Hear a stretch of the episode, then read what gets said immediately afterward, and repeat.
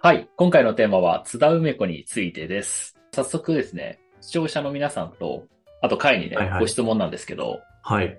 2024年から紙幣の顔が変わります。うん。はい。それぞれ、まあ1万円札、5000円札、1000円札と、誰が顔になるでしょう1万円は、まあ、渋沢栄一だよね。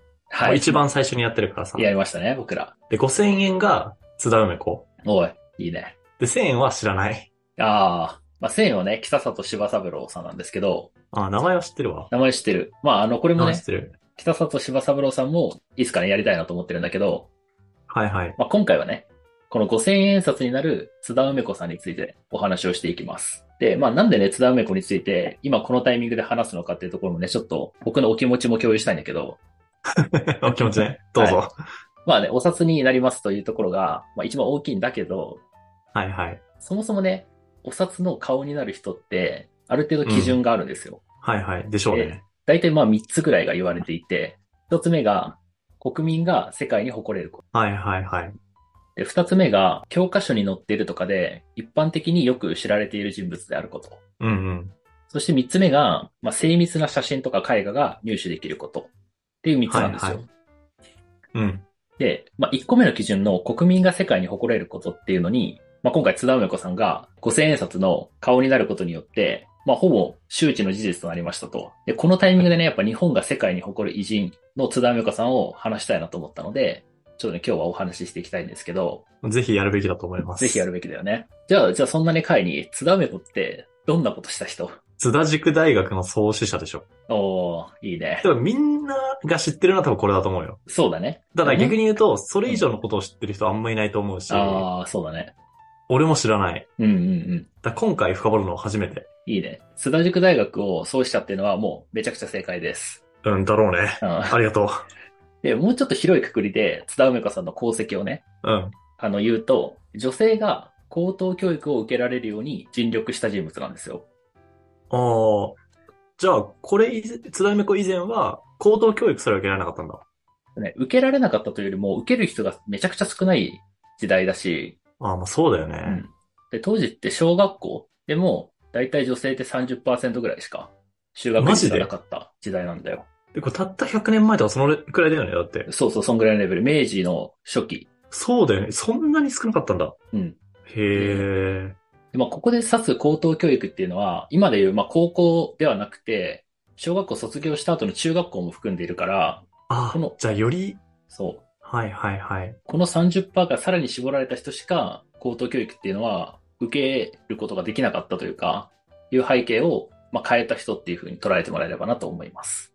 すごいな。あ、すなんごいか。もうここだけですごいわ。いや、もう本当に、胸厚なストーリーが詰まってるんで、うん。津田梅子の、今回は津田塾大学のまあ前身と言われるね、まあ、自分の学校を開くまでの過程っていうところをお話ししていきたいんですけど、はいはいはい。もう先にちょっとこの人のすごいところを言うと、うん。自分の夢、まあ、ここ今回で言うと学校を設立するはいはい。という夢を周りの人に語って、はあ、はさらに賛同者を増やしていって、はいその賛同者の力を借りながら自分の夢である学校設立をしたという、この過程が非常に勉強になるので、あ、漫画みたいだね。いや、もう本なん当かワンのピースの、うんあれじゃない海賊王から学校設立になったバージョンの。あそうだね。だから、ル印フ象ィがめのっちゃ津受け田た梅子はもそうだう。よね。うん。っていう なると、ほどねゾロとサンジも出てくるんで、 ほうほうほう。ははい。い。ちょっとそれもね、楽しみにしてもらえればなと思います。で、まあそんなね、津田梅子さんの生涯を簡単にね、ちょっと振り返っていこうと思うんだけど、はいはい。まず、あの、6歳の時にですね、岩倉使節団の船に同乗する形でアメリカに留学に行きます。うん。岩倉施設団だったんだね。それ知らなかったわ。そうそう、そこに、えっと、大体6人ぐらいの女子留学生っていうのが同乗していて、まあアメリカに渡ると。うんうんまあそのうちの一人。なるほど。で、大体11年間ぐらいアメリカで留学生活を送って、長いな。長い。で、いわゆるまあ17歳だから、俺らで言うと高校、今で言うと卒業とかそれぐらいのタイミングで、うんうんうん。日。本に帰国をして、で、まあ、英語の教師として働くと。はい。で、まあ、なんやかんやあり、うん。出た、なんやかんやね。そう、なんやかんや、これ後で話すんでね。はいはい。あり、二度目の留学をするんですよ、アメリカに。ほう。で、そこで、なんと生物学をね、勉強していて、すごい、フィールドチェンジすごいね。しかもめっちゃ成績優秀だったらしい。へえ。あの、ちなみにカエルの卵の研究をしてたらしいですね。ああ、研究内容はニッチだね。 あ のちょっと、俺もよくわからなかったんだけど、そう、でもめっちゃ成績優秀やって、 そうなんだ。で、その留学から帰ってきたタイミングで、35歳の時に自分の学校を設立してます。はいはい。で、その後、まあ、学校を設立してから、だいたい30年ぐらい、もうしっかり運営をして、はいはいはい。その頃に、えー亡くなってしまうと。ああ、じゃあちょうど定年ぐらいのタイミングでお亡くなりになるんだね。そうだね、65歳だからそうだね、今で言うと定年ぐらいだね。で、実は、その津田梅子さんが亡くなった3年後に、今の津田塾大学がある東京都の小平市に、えー校舎を設立して、へえ。そう名前も津田英学塾って形で、まあ今のに近づくような形でえー変わっているというような歴史なんですよ。はいはい。でね、まあ、今回は、この35歳で自分の学校を設立っていうところまでの過程がすごく面白いので、ここを中心にあの深掘っていきます。はい、お願いします。。はいい。でね、あの、4ステップあるんですよ。学校の設立まで。ほう。なので、ちょっとそのステップごとにね、お話をしていくんだけど、まず最初のステップは、学問の楽しさに自分が気づくというところなんですよ。はいはいはい。はい。まあ、まず大事だと思うんだけど。先ほど言ったようにね、6歳の頃にアメリカに留学をしてますと。はいはい。この時に一緒に同行した、まあ、他のね、女子留学生もいたんだけど、はい。最後まで残ったメンバーっていうのが、津田梅子を除いて二人いて、はいはい。それが山川捨松っていう人と、長井茂子っていう、まあ、このお二方がいらっしゃって。はいはいはい。あの、これが後のゾロとサンジになるので、あなるほどね。はい、あの、頭の片隅に皆さんちょっと置いといてください。まあ、一応復唱すると、山川捨松とうん長井茂子ね。そう、この二人。いや、ゾロとサンジね。ゾロとサンジ。 オッケはいー。イ。ンプットした。インプットしといて。で、津田梅子は、あの、6歳からまあ17歳まで、アメリカに留学をしてる間、結構いろんなやっぱね、学問にまあ触れて過ごすんですよ。アメリカって当時学問は結構進んでいたので、うんうんうん。 17歳の時に帰ってくるんだけど、もちろんさ、青春時代をほぼアメリカで過ごしてるので、あの、日本語よりも英語がうまい。むしろ英語しかほぼ喋れんみたいな状態で帰ってくると。はあ。じゃあ漢字は書けませんみたいな感じなの。あ、そうそうそはいはいはう。い。あ、でも英わ語かるのわ方かがるわ得意。みたいうんわかるわかる。いいよね、こういう人。な。うん、いるよね。帰国子女の人ね。うん、そうそうそう。当時ってさ、英語喋れる人って、すごく珍しいし、そうだね。今よりももっと珍しいもんね。だから、帰国したら、教師になって、いろんな人に勉強の楽しさとかを、まあ、英語のね、勉強の楽しさとかを主に伝えたいっていう思いで帰国をしてきます。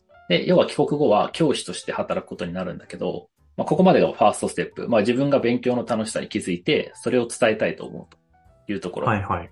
で、ただ、2ステップ目で、あれ、ちょっと日本おかしいぞってなるんよ。ほう。当時津田梅子って家族女学校っていうところで教師をしてたんだよ。家族っていうのは多分あれだよね。言い換えると貴族だよね。あ、そうそうそう。だから、貴族のいや娘さんとか、いわゆる位が高い方、高貴な方の、まあ、娘さんとかを教えていたから、まあそれにさ、なんか勉強とかもできる人たちを教えてたと思うんだよ、当時。うん。ただ、そこで生徒たちの学問に対する積極性っていうのがあまりにもないことに疑問を感じてしまうんだよ。はいはい。え、これはなんでなのえ当時アメリカとかって、まあ今もそうかもしれないけど、自分で物を考えて、うんうん。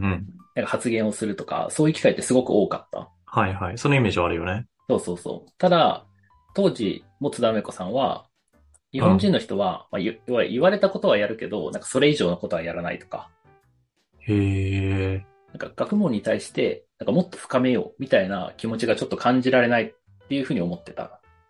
なるほどね。で、まあそれがね、なんでなのかっていうのが、時代の背景も、あの、理解すると分かりやすいと思うんだけど、当時って、まあ学校に通った後って、もう親の決めた人とね、結婚をして、家事をするっていうのが、まあ女性の、なんか一連の流れみたいな感じ。あー、なるほどね。うん。だから、勉強したことをね、このアウトプットする機会ってないわけよ。まあ、言うたら、やったところって何の、何になるのって話でしょあ、そうそう、意味ないやんって話。はいはいはい。だから、まあ、積極的になれないっていうのが、まあ、一つ現実としてありましたと。まあ、ただ、津田梅子さんは、まあ、自分の教え方ももっと向上できるんじゃないかっていうふうに思って、ここはいではいはい。もう一度アメリカに行くことを決意するんだよ。すごいな。そこで周りを言い訳にするんじゃなくて自分に責任を求めたんだね。い。や、そう、すごいよな、マジで。うん、すごい。マインドセット完璧だと思うい。や 完璧。うん。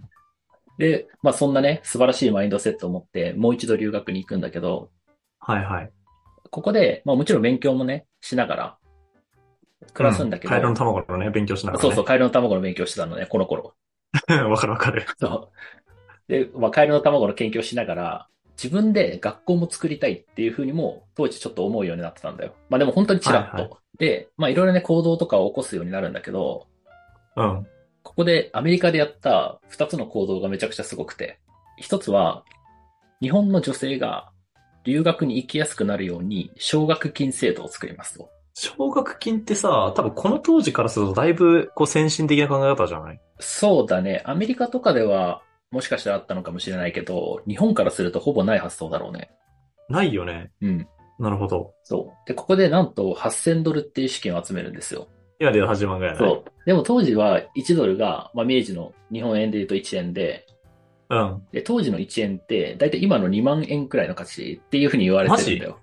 はいはいはだい。からちょっとごめん、計算できない。8000×2 万です。え、でも16億とかじゃないそう、そんなもんか。え、えぐいな。 ?16 億上場できるね。確かにえ本当に合かって会る社できる。だって明治30年頃に、小学校の教員の初任給って8から9円なんだよ。ほう。だから、今で換算するとだいたい2万くらいだとさ、16とかから18万でしょ。はいはいはい。だからまあ大体まあ、もちろんね、当時のお金の価値を現代にしっかり測ることはできないけど、まあでも言うたらこの当時って円じゃなくて銭とかが使われてる時期だからね。そうそうそうそあ、そうだよね。なるほどな。日本ってめっちゃ物価上がってんだね、そう考えると。そうだねちょっと話ずれるけどさう。。 確かに。まあでも、相当な大金を集めたっていうことをちょっと押さえておいてほしい、皆さんに。うん。しかも日本の女性のためにね。すごいよね。すごい。どうやって集めるのこれ。えっと大学、当時ね、津田梅子大学に通ってたんだけど、うん。そこの学長とかにいろいろ寄付をお願いしたりとか、いろんなところで講演をして、寄付とかをお願いして集めてる。すごいな。やばいわ。バカっぽいけどやばいわ、これあは。やばい。でこれが一つ目のやばい功績なんだけど、もうもう一つ目は後につながるんだけど、当時やっぱ日本に帰国した時に女学校をまあ自分で作りたいっていうふうに思ってたので、はいはい。日本の女性には教育が必要だ、みたいな講演を結構各地で行ってたと。で、それにやっぱ賛同した人がたくさんいて、うんうん。まあアメリカで津田梅子のまあ学校設立を助ける会みたいなものが発足してたんだよ。ほう。だから本当はもっとかっこいい名前あるよ。でも、 わかりやすいよ ね。わかるわかるわかる。そうこういう会ができてましたと。はいはいはい。ここには、さっき言った有名女子大学の学長であったりとか、はいはいはい。留学で知り合った、なんか割かしお金持ってる人たちが結構賛同して、津田梅子が日本に帰国して学校を作るんだったら支援しますよ、みたいな状態を、もう留学生の時にアメリカで整えて帰国をしてくると。すごいね。いやー、すごいよね。 これカエルの卵の研究しながらやってんでしょそうそうそう。ちょっと引っ張るけ どさ。そう。すごいね。で、最後、4ステップ目が、まあ、学校設立に向けて、日本で、まあ、活動するというところなんだけど、アメリカからね、帰国してきたときに、実は日本でも若干制度改革が行われていて、まあ、何かというと、当時って国立とかさ、公立の学校しか認められてなかったんだけど、はいはいはい。このタイミングで、いわゆる私立の学校も正式な学校として認めます、みたいな制度改革が行われてたと。へえ。津田梅子からしたらめちゃくちゃタイミングいいから、間違いないよね。そう、もう今しかないっていうので、学校を設立しようというふうになるわけですよ。ははいはいはい。まあでもさ、学校設立って言っても、やっぱ資金がめっちゃ大変じゃん。そうだね。場所借りる、先生雇うとか。ここで立ち上がるのが、あの、がアメリカで作られた学校設立を応援する会と、そうだろうね。はい。あと、あのね、ゾロとサンジであるはい山はいは川捨い松と長井茂子、ここで出てくこるの二人が出てきます。はいはいはい。ここで出てくるんだね。ここで出てくる山川捨松と長井茂子ね。そう。アメリカでは、この学校設立を支援する会がバックアップし、日本ではいは、はい。この二人がバックアップをすることで、まあタッグを組んで、津田梅子が、まあ、自分のね、学校である女子英学塾っていうのを、まあ作るんですよ。で、実はこの山川捨松って方は、当時のね、陸軍の、まあ、めちゃくちゃ重要なポストについてた人と、まあ、結婚をしていたので、ほうほう。もうかなりね、日本でもまあ位が高いところにいたと。まあ、そうだよね。まあ当時の陸軍なんてね、相当力持ってるわけじゃん。そうなんですよね。まあ、持っちゃってたんだよね。ここら辺ちょっと複雑だから さ、そうあだれね。まあ、それが後々みたいなところあるけど、けど。そうそうそう。まあ、言いづらいけど、まあ、当時なんて陸軍がさ、もうなんていうの、花の陸軍みたいな感じだったから。うん、そうだね。でそこのトップオブトップと結婚したってことでしょ。そう。もう顔パスでいろんなとこ行けてたのね。あ、そうそうそうそう。で、山川瀬松って人が、この女子英学塾の顧問っていうのもやっていたから、はいはい。まあ、顔も立つ感じになる。間違いないね。プラス、この長井茂子っていう方は、一番最初津田梅子と行った時の留学で、アメリカの名門女子大学っていうのをこの人は卒業してたんだよ。おう。だから、やっぱそこのさ、ネットワークはちょっとえぐいわけ。なるほどね。人脈がね。人脈がえぐいから、その人たちに手紙で、ちょっと援助してくださいみたいのを書いて、なるほど。助ける。と。もう、この人たちの、まあ、裏での活躍によって、まあ、設立ができて、で、最初は、まあ、10人ぐらいの生徒だったんだけど、大体の10周年ぐらいの時には150人ぐらいの生徒数になるぐらい結構拡大をしていて、でも、逆に言うと10年経って150人ってことだからさ、うん。もう相当粘り強くやったよね。いや、相当粘り強い。うんうんうん。でも10周年のやっぱ式典の時には、えっ、と、渋沢栄一さんとかが参列するぐらおーはいい、もう本当に政府からとか、民間からも認められる学校になってたと。ああ、素晴らしいね。で、まあその後ね、学校の発展は、まあどんどんどんどん、まあ遂げられて、今の津田塾大学として、まあ受け継がれているということなんですよ。素晴らしいね、本当に。俺も勉強してみて、やっぱ津田塾大学のさ、設立者っていうイメージが強かったけど、うん。この設立までの過程で寄付を集めたりとか、うんうんなん。か多くの人を巻き込んでの功績っていうのが、やっぱ一番素晴らしいなと思ってるし、うんうん。教育を当たり前にしてくれた方ではあるわけじゃん。いや、本当そうだよね。だから、どれだけ教育を受けることがありがたいことなのかっていうのを、わかる。そう、噛み締められる勉強だったなと思うね、今回は。いや、めっちゃ思ったわ、それは。だから言うたら今までさ、自分たちがさ、こう勉強したくねえなとか言いながらも、まあ、偏差値をそれなりに上げて、うん大学入ってみたいなさ、ことって、当時の人からしたらさ、もう何をそんないやいややってることやねんっていう話なわけでしょ。ほんとそうそだからなんて言うんだろう。この当たり前にしてくれたことにあぐらをかきすぎてるなっていう話はやっぱ持ったよね、今う。。いやー、ほんとそう。いやー、マジで、よかったわ、聞いて。なのでね、とね、もうちょっと津田塾大学の設立までもそうだし、設立した後の話もね、めっちゃ面白い話あるんで、へえ。ぜひちょっとそこら辺を知りたい方はね、概要欄に本とか貼っとくんで、読んでみてください。いや、これはぜひ確かに読みたくなったわ。俺読んでないから。あの、僕は一切そこら辺の利権には絡んでません。 間違いない。はい。ちなみに、ナスワもそうだし、俺ももそうだし、このチャンネル全部そうだからね。あそうそうそうそう。一応言っとくと。 はい。ただ宣伝を無料でしているというだけです。そうですね。はい。まあそんなところかな、今日は。そうですね。じゃあ本日も聞いていただきありがとうございます。面白いと思っていただけたらぜひ YouTube のチャンネル登録や Podcast のフォローお願いします。それではまた次回お会いしましょう。